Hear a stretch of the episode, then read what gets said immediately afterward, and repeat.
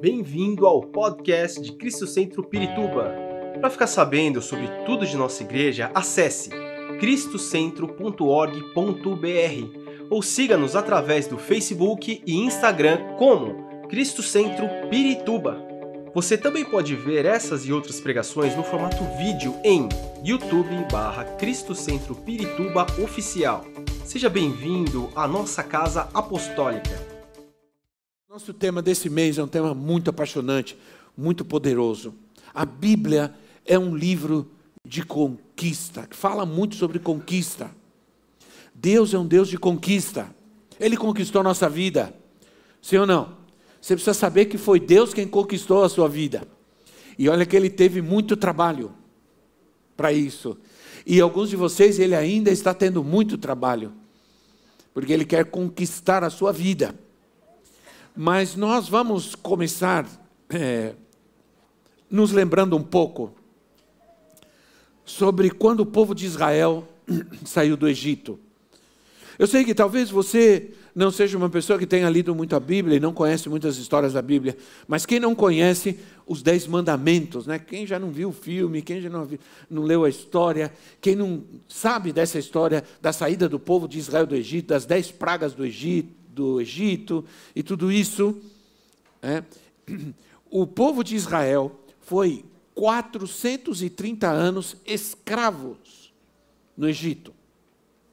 Agora vejam o que acontece no dia é, em que o povo de Israel saiu do Egito, esses escravos saíram do Egito. Olha o que Deus, olha o que a palavra de Deus diz. Êxodo capítulo 12, versículo 41. Se você não tiver Bíblia aí, você vai poder ler aqui. Diz assim: No dia quando se completaram os 430 anos, todos os exércitos do Senhor saíram do Egito. Agora, como assim? Foram 430 anos escravos. Aí a Bíblia diz: ao se cumprirem 430 anos, os exércitos do Senhor saíram do Egito. Eram escravos ou eram soldados? Na verdade, soldados era como Deus os via. É como Deus enxergava o seu povo, como um exército, como soldados. Era a visão de Deus naquele momento. E qual é o propósito maior de um exército? Qual é? Conquistar. Nenhum exército é exército para perder, para ser vencido, para ser conquistado. O propósito de um exército é conquistar. Qual é o propósito de um soldado? Hã? Conquistar, é ser um instrumento para essa conquista, é ser um instrumento de Deus para esse, essa conquista. Mas uma coisa que é interessante: qual era a mentalidade do povo? Porque a mentalidade de Deus era que o povo, o seu povo era um exército e eram soldados que estavam saindo do Egito. Mas qual era a mentalidade do povo? E esse é o tema da minha pregação. Uma mentalidade de conquista. Qual era a mentalidade do povo? Êxodo 14, 12. Já é. Porque quando é, o povo percebeu que o exército do, dos egípcios o, o estava perseguindo, qual a mentalidade do povo? Versículo, Êxodo 14, 12. Já não lhes tínhamos dito no Egito: Deixe-nos em paz, seremos escravos no Egito, antes ser escravos dos egípcios do que morrer no deserto. Qual era a mentalidade de Deus? Exército, soldados. Qual a mentalidade dos egípcios? Escravos. Escravos. Deus disse em um momento: Não vou levar o povo pelo caminho. Quando o povo sai, Deus diz: Não vou levar o povo pelo caminho mais fácil, mais curto. E a, a, a, o propósito de Deus era que o povo, o povo, Deus estava pensando, esse povo ainda não está preparado, ainda precisa ser preparado para enfrentar o inimigo. Então vou levá-los por um caminho mais difícil para trabalhar com a sua mentalidade, para mudar a sua mentalidade, para mudar a sua mente. Não sei de quantos vocês sabem que a palavra é, usada na Bíblia é, é para mudança de mente, a palavra metanoia. E é isso que significa é, ah, é isso que significa nossa salvação, é isso que significa arrependimento. Quando Jesus começou a pregar em Mateus capítulo 4, versículo 17, ele diz assim: arrependei-vos. A palavra arrependei-vos é a palavra metanoia, que significa mudança de mentalidade, mudança de mente. Quando Deus te tirou do mundo, Deus começou um processo de transformação. Paulo diz assim: Não vos conformeis com esse mundo, mas transformai-vos pela renovação da sua mente, do vosso entendimento. Então nós estamos num processo, não é uma lavagem cerebral, não, é uma transformação na mentalidade, no meu modo de pensar, para tirar uma mentalidade escravagista, uma mensagem de escravo, para uma mensagem de conquistador, de vitorioso, de vencedor. Eu creio nisso. Eu só posso crer nisso. Eu não posso crer em outra coisa. Eu creio na Bíblia. Ah, mas o povo, somos escravos, vamos morrer como escravos, como escravos. Mas Deus tinha uma promessa, Deus tinha uma promessa dada a Abraão. Acabamos de cantar aqui. Deus deu uma promessa a Abraão, e essa promessa estava no coração deles. Era um desafio muito grande. Deus prometeu, Deus os fez sonhar com uma terra que mana leite e mel, uma terra maravilhosa um lugar que estava lá distante, mas esse processo de chegar até lá precisava ter uma transformação, uma renovação da mente. A conquista, ela tem alguns ingredientes, e eles são sonho, desafio e promessa. Amém, irmãos? Se nós vamos conquistar, vamos conquistar algo. Quando a gente perde os sonhos, a gente deixa de ter desafios e já não há promessas em nossas vidas, a gente deixa de caminhar nessa terra como Deus quer.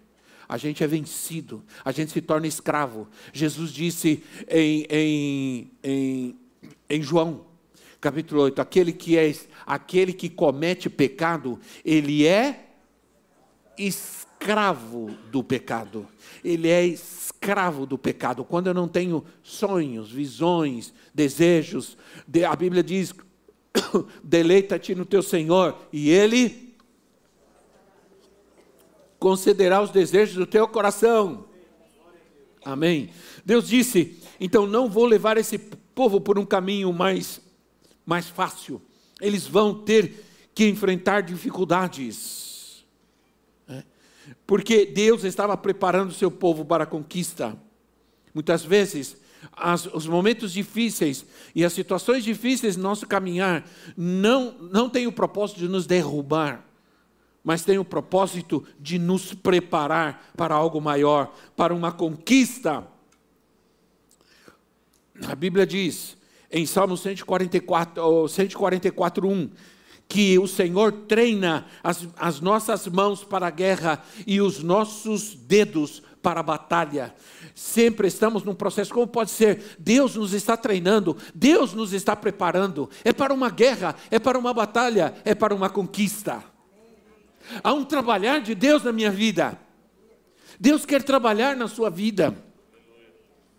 Deus não nos tirou do mundo para sermos pessoas religiosas, para, para, para nos reunirmos cada domingo para cumprir um ritual religioso. Ele nos tirou ele nos tirou do mundo, Ele nos tirou do Egito para fazermos proezas. Salmos 60, 12. Na NVI diz assim: com Deus conquistaremos vitória. Conquistaremos vitória. E Ele pisoteará os nossos adversários. os nossos inimigos. E a João Ferreira de Almeida, de Almeida diz assim: com Deus faremos proezas. Sabe o que é proeza? Proeza é uma coisa inédita, proeza é uma coisa grande, é algo que a gente faz além das nossas forças, é algo que a gente faz que ninguém consegue fazer, mas nós fazemos porque Deus está conosco, porque Deus faz em nós. Então o Senhor quer tratar com a nossa mentalidade hoje. Eu creio que Deus quer dar-nos conquistas, eu não posso crer ao contrário. Eu leio a Bíblia Desde, eu leio a Bíblia desde os oito anos de idade e estudo a Bíblia desde os 20 anos de idade. E eu não encontro na Bíblia um, uma passagem sequer que Deus quer nos ver sofrer, ou fracassar, ou passar medo, ou opressão. Não, na Bíblia eu encontro um processo maravilhoso de cuidado de Deus, de amor de Deus, de misericórdia de Deus, de vitória de Deus. Hoje estamos, somos pais, hoje, hoje é nosso dia, né? E ainda mais quando você é pai duas vezes. Então hoje é nosso dia. Pai é pai, pai é um só. Tem gente que fica querendo ter um monte de pai aí, trocar de pai né? Mas pai é um só. Se pudesse trocar de pai, se, houvesse essa possibilidade, eu, eu ia escolher, eu, quem sabe, talvez um Silvio Santos aí, não sei. Para ter uma herança melhor aí, né? Mas você não pode trocar, você não pode decidir, ah, sabe de uma coisa? Eu vou trocar de pai, eu vou, eu vou lá no vizinho, eu vou pedir para ele ser meu pai. Não, isso não existe. Sim ou não? Meu pai, eu nasci de um pai, ele é, foi meu pai, ele era meu pai, e ele continuaria, continuaria sendo meu pai, mas o Senhor o levou agora no princípio desse ano. Né? Mas ele foi meu pai. Não era o pai maravilhoso, não era, era difícil, mas era meu pai. E não dava para trocar. Entende o que eu quero dizer? Então, não o povo é, saiu do Egito e teve muita dificuldade para conquistar o que Deus tinha para ele. Sabe de uma coisa? Eu quero dizer para você, eu como pai, eu quero que os meus filhos sonhem. Eu como pai quero que os meus filhos tenham projetos, que os meus filhos tenham desejos, que os meus filhos tenham promessas. Eu como pai quero que, que os meus filhos sejam abençoados. E Jesus diz assim: se vocês, como pais, vocês querem dar o melhor para os seus filhos, quanto mais o Pai Celestial de vocês. Quer dar a vocês o que vocês desejam, Ele quer dar a vocês o melhor, Ele quer dar a vocês o que Ele tem de melhor, o seu espírito. Aí, mas quais, quais são os obstáculos? Quais são os obstáculos? Porque o povo, quando chegou para conquistar a terra, viu os gigantes. E esse foi o maior problema deles quando eles viram gigantes? Não. O maior problema deles não foi ver, porque às vezes os problemas eles são uma realidade. Às vezes as montanhas elas são uma realidade. Né? Eu falei sobre é, diga a este monte na quinta-feira. Às vezes as montanhas elas são uma realidade. Os problemas, dificuldades da vida são uma realidade. Mas não foi o problema do povo de Israel, os gigantes. O problema do povo de Israel não foi o, o, o, os gigantes que eles viram, mas foi como eles enxergaram a eles mesmos. Esse foi o maior problema. Ele diz: lá tem gigantes, mas nós, diante deles, somos, somos como gafanhotos, somos minúsculos, somos fracos. Não podemos uma mentalidade de escravos, de fracasso. Somos insignificantes diante deles e não vamos poder conquistar o que Deus me deu.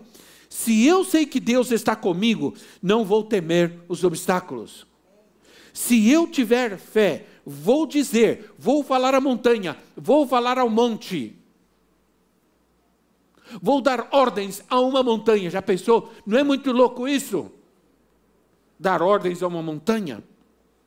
quais são os, os maiores obstáculos à nossa conquista. Deus quer que você seja, eu não tenho tempo, eu preciso trabalhar rápido, mas eu sempre trato de primeiro é, trazer uma trazer uma convicção, um fundamento, para que você entenda o que Deus tem para você. E esse, a minha intenção hoje é firmar no teu coração a certeza de que Deus tem, Deus é, tem uma conquista para você. Deus quer que você conquiste.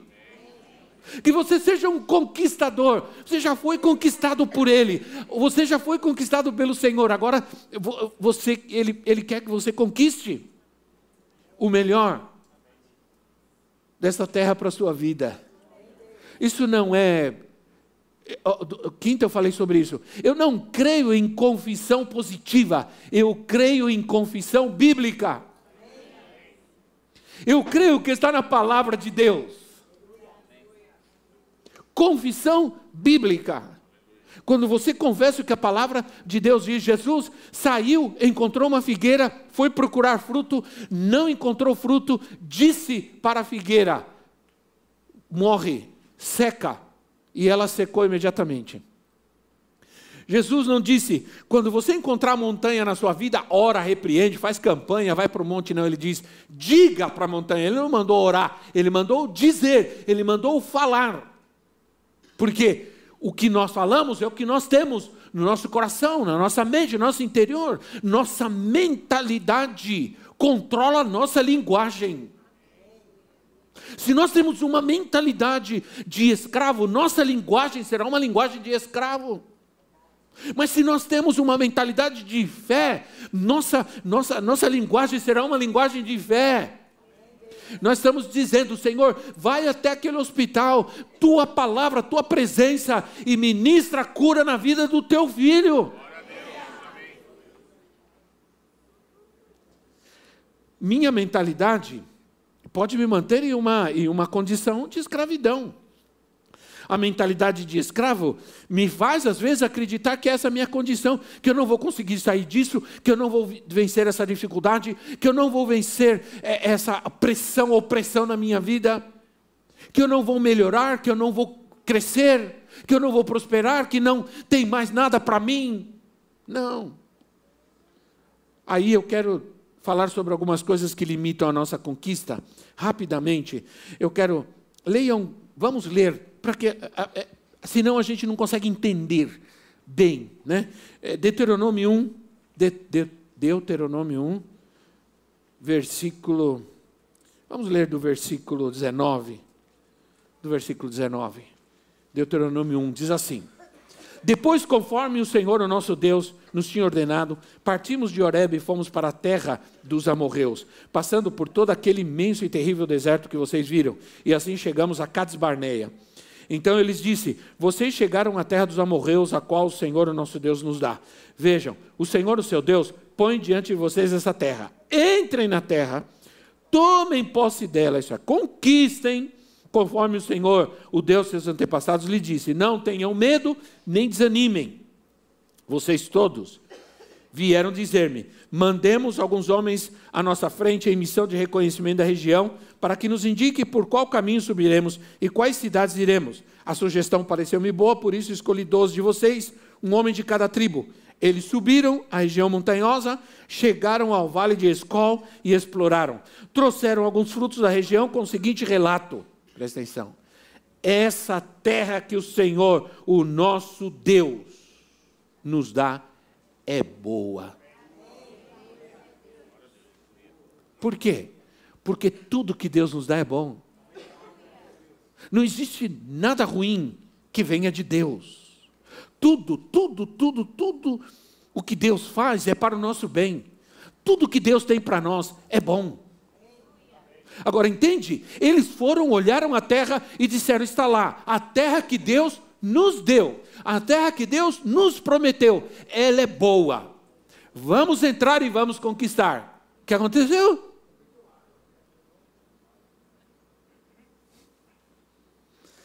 Onde está o problema? Deus sempre avança, somos nós que ficamos para trás. O Evangelho é boas notícias, não más notícias. Mas infelizmente tem muita gente que prega o Evangelho opressor, sofredor, carrancudo, exigente. Mas o Senhor está dizendo: que Ele nos colocou num caminho, e esse caminho é um caminho de treino, de preparação. Jesus disse: Eu não vou deixar vocês sozinhos, eu vou enviar o Espírito Santo, e o Espírito Santo vai guiar vocês em toda a verdade, ele vai preparar vocês para a vida que eu tenho para vocês. Tiago 1,17 diz assim: que toda boa dádiva e todo dom perfeito vem do alto descendo do Pai das luzes. Toda boa dádiva, todo dom perfeito vem de Deus para nós. Aí, eu quero rapidamente, né? Eu tenho tempo ainda, não sei como, milagrosamente eu tenho tempo ainda, né? É, é interessante porque nós vamos entender que a experiência, entenda uma coisa, a experiência natural que viveu Israel fundamenta uma verdade, uma realidade espiritual para nós vivermos. Amém, irmão? Entenderam? Todo o processo natural de Israel, da história de Israel, é para nós. Paulo diz em Romanos capítulo 5, versículo. Uh, Romanos capítulo 15, versículo 4, ele diz assim: tudo que foi escrito no passado é para nos ensinar algo hoje. É para o nosso aprendizado. É para nós entendermos. Agora, o que impediu a conquista do povo? Vamos seguindo ler, lendo Deuteronômio 1. Agora vamos ver o versículo 26 e o versículo 27. Diz assim: Vocês, contudo, não quiseram ir e se rebelaram contra a ordem do Senhor Deus. Queixaram-se em suas tendas, dizendo: O Senhor nos odeia, por isso nos trouxe do Egito para nos entregar nas mãos dos amorreus e destruirmos. Primeiro lugar, impedimento à nossa conquista, à nossa vitória, para sair da condição que a gente está. Primeiro lugar, não quiseram ir. Não quiseram, diga, não quiseram quero te dizer uma coisa: se você não quer, Deus não vai fazer nada na sua vida. Não adianta culpar as pessoas pelo que nós estamos passando e vivendo, nem a Deus. Porque pode ser que em algum momento da nossa vida rejeitamos o que Deus quer para nós e fomos fazer a nossa vontade, sim ou não? É uma decisão. Diga decisão. É uma decisão, minha decisão, mesmo tendo todas as portas abertas, todas as promessas de Deus na minha vida, a decisão é nossa. Você está aqui porque um dia você tomou a decisão por Cristo na sua vida. A partir daí, o Senhor te tomou e agora a sua vida está nas mãos dele. Mas você tomou essa decisão, a decisão é nossa. Entrar na batalha é uma decisão, tem um preço, é, tem uma disciplina, e muitos não querem disciplina. Há uma luta que impede nossa conquista, e a luta, sabe qual é a luta? Sabe qual é a luta que impede nossa conquista? É decidir fazer a minha vontade ou fazer a vontade de Deus. Isso é uma luta muito grande. Essa decisão entre viver a minha vontade e viver a vontade de Deus é, é, uma decisão muito difícil, porque aparentemente, e é a visão que o diabo nos dá, é essa, de que aparentemente parece ser muito melhor fazer minha vontade do que fazer a vontade de Deus. Porque nos passaram a ideia de um Deus exigente, castigador, um Deus bravo, um Deus violento, um Deus, um Senhor de barba branca desse tamanho, com um cajado, um chicote na mão se você fizer coisa, qualquer coisa errada, você vai para o inferno. E era assim, eu cresci com essa imagem de Deus, eu tive que ser curado, que eu tinha essa imagem de Deus, de um Deus que estava bravo. Se, eu, se você jogar bola, você vai para o inferno. Aí eu ia jogar bola, e enquanto estava jogando bola, pedindo perdão para Deus. Depois eu saía com a bola debaixo do braço e dizia: Senhor Jesus, não vem agora não, não vem agora não. Eu tinha medo de Deus. E a gente não pode ter medo de Deus, porque Deus nos ama, Deus é amor. A gente precisa ter temor a Deus, é muito diferente. Temor é reverência, temor é obediência, é honra. Mas eu tinha medo de Deus. Eu tinha medo de Deus. Né? Eu sempre contra a história. A gente ouvindo a Copa do Mundo 74 num rádio do meu pai, que ele escondia, porque não podia ter rádio, rádio, televisão, era do diabo. É? Aí chego, batem na porta e alguém grita: é o pastor. Falei, como é que um pastor, como é que um pastor acha, é capaz de fazer uma visita para um crente na hora do jogo da Copa do Mundo, meu Deus?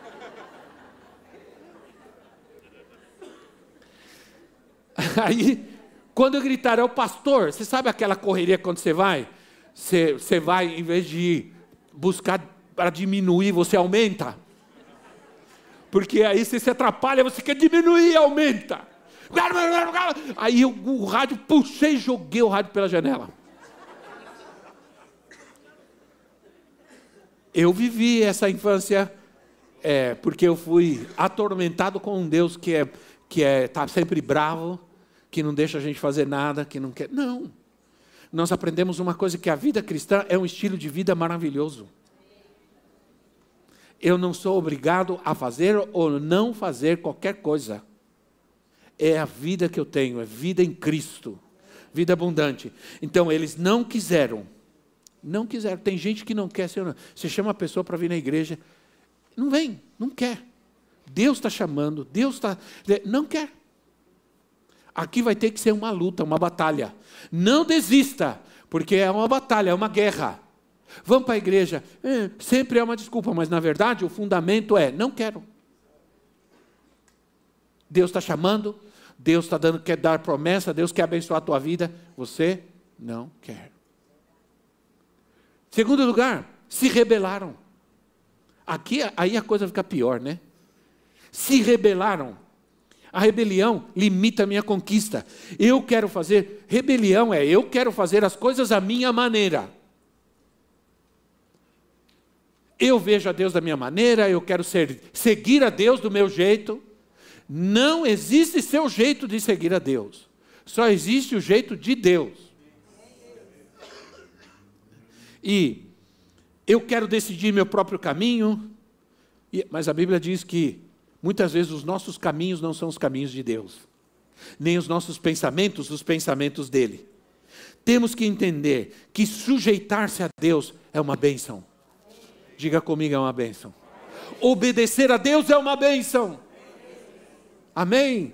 É uma bênção. Agora, se desobedecer a Deus é rebelião. E a rebelião, a Bíblia diz que o rebelde vai viver em lugares áridos, em lugares difíceis. A Bíblia fala sobre isso. O rebelde anda por lugares áridos, secos, sem vida, sem alegria, sem bênção, sem prosperidade. E a gente tem que ser muito. Tem que ser bíblico, nós temos que pregar a palavra de Deus.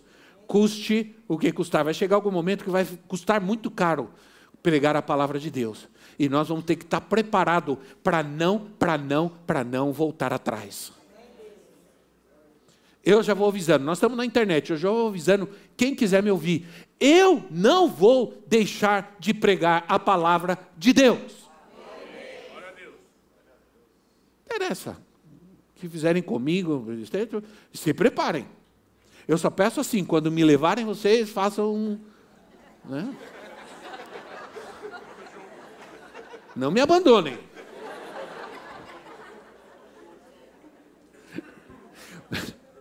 Mas vai chegar um momento difícil. Né? Quantos nós é, é, sabemos? Nós temos que sujeitar-nos, é renunciar à vontade, é desejo, é confissão, né? é convicção, é seguir a convicção, a minha convicção. Ninguém pode mudar, nada pode mudar minha convicção, porque ela está baseada nessa palavra, acabou. Não vou negociar, não vou vender, não vou trocar por nada. Ninguém pode impedir o que nós falamos aqui dentro. Agora, eles fizeram outra coisa também. No, no versículo que eu li, está aí. Terceiro lugar, eles se queixaram. Queixar significa bater o queixo. Né? Eles se queixaram. Agora, presta atenção uma coisa. A Bíblia é tremenda, né? Onde eles se queixaram? Onde eles se queixaram? Nas suas tendas. Hum? Nenhuma mosca, até o ar-condicionado dá para ouvir. Onde eles se queixaram? Queixar significa murmurar, reclamar de alguém, de algo. Onde eles se queixaram? Nas suas tendas, nas suas casas. Porque tem muitos filhos. Muitos de nossos filhos já não têm sonhos em Deus. Não querem saber da igreja, não querem saber de pastor. Eles estão, eles passaram muito tempo ouvindo as queixas e as reclamações dos seus pais, do pastor, da igreja, da igreja, isso, o pastor é aquilo, é tudo. É. Queixar significa falar entre os dentes, reclamar murmurar, falar entre os dentes, falar baixinho. Sempre está envolvido falar de alguém, falar sobre algo. Quantos de nós passamos situações tão difíceis, tão gigantescas, que parece que nós não vamos conseguir vencer? Mas a nossa linguagem está nos atrapalhando a conquistar. Como eu disse, você tem que dizer ao monte. Isso está em Marcos 11, 23. Eu preguei isso na quinta-feira. Quinta-feira, aliás, culto de quinta-feira está uma bênção. Se alguém disser, se alguém disser a esse monte, a oração deve seguir nossa confissão, não nossa necessidade, não nossa necessidade e nem as nossas preocupações e nem os nossos sentimentos. A oração tem que seguir a nossa confissão. Nós saímos daqui, nós adoramos a Deus, nós cantamos, nós oramos, nós podemos sair na rua lá e perder tudo com apenas uma palavra. Alguém nos fecha lá no, no, no farol? Pronto. Perdemos tudo. Né? Perdemos tudo. Aí você vai ter que orar, a menos que você se ajoelhe e diga, Senhor, começa assim, Senhor, perdoa-me. Acho que muitos de nós começamos sempre nossas orações assim, Senhor, perdão. E Deus ama quando você vai arrependido, quando você reconhece que falou, fez o que não devia. Mas a nossa oração tem que seguir nossa confissão. Por isso nós temos a palavra de Deus. A Bíblia e a oração são duas coisas que caminham juntas. Nós precisamos dessas duas coisas para vivermos em Cristo e para termos nossa conquista. Amém? E em último lugar, em último lugar, preciso terminar. Cadê? Me ajuda, socorro. É, versículo 32, eu quero que ler com você. Versículo 32 assim: Apesar disso, Aí eu vou dizer, apesar do quê? Apesar disso, vocês não confiaram no Senhor, o seu Deus. Apesar de tudo, vocês não creram. Vocês não confiaram. Depois do quê? Depois de tudo que ele fez. Ele tirou vocês do Egito, ele fez milagres, ele abriu o mar vermelho, ele abriu um caminho para vocês no mar. Sabe o que é isso? Hum? Falar que nem velhinho, no mar. No mar. Ele abriu um caminho no mar. Ele abriu um caminho no deserto. Ele estava com seu povo. Ele, a, a, o texto diz que ele andava, é, o povo caminhava e à frente do povo ia o anjo do Senhor e uma coluna uma nuvem, uma coluna de nuvem de fogo, Espírito Santo. Glória a Deus. Espírito Santo está conosco. Ele, ele abriu as águas agitadas para que o povo andasse um caminho no mar, um caminho no deserto. A gente canta sobre isso, né? Caminho no deserto, alguma coisa assim. Aí diz que no momento que eles atravessaram o mar, o anjo do Senhor e a nuvem que estava na frente veio para trás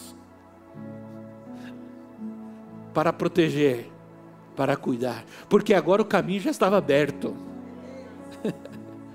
Irmãos, isso é poderoso. A Bíblia diz, no versículo 31, diz: Deus cuidou de vocês em todo caminho. Olha tudo que Deus fez. Agora vocês não confiaram no Senhor. Mas aí, eu vou terminar com uma palavra de Deus para nós, profética. Profética. Quantos vão receber essa palavra? É uma palavra profética. Não é de hoje que o Senhor vem falando, eu vou fazer de novo. Eu vou fazer de novo. Eu, com o grupo americano que esteve aqui, trouxe uma palavra profética para mim. E a palavra foi: Eu vou te falar outra vez. Deus diz assim: Eu vou falar para você outra vez. Você ouça, eu vou fazer de novo. Agora, olha que maravilhoso. Isso, Isaías 43, versículo 16 a 19. Isaías 43. Assim diz o Senhor, oh glória. Isso é, isso é poderoso. Assim diz o Senhor, aquele que fez um caminho pelo mar, uma vereda pelas águas violentas, que fez saírem juntos os carros e os cavalos, o exército e seus reforços, e eles jazem ali para nunca mais se levantarem, exterminados, apagados como um pavio. Esqueçam o que se foi, não vivam no passado, vejam, estou fazendo uma coisa nova.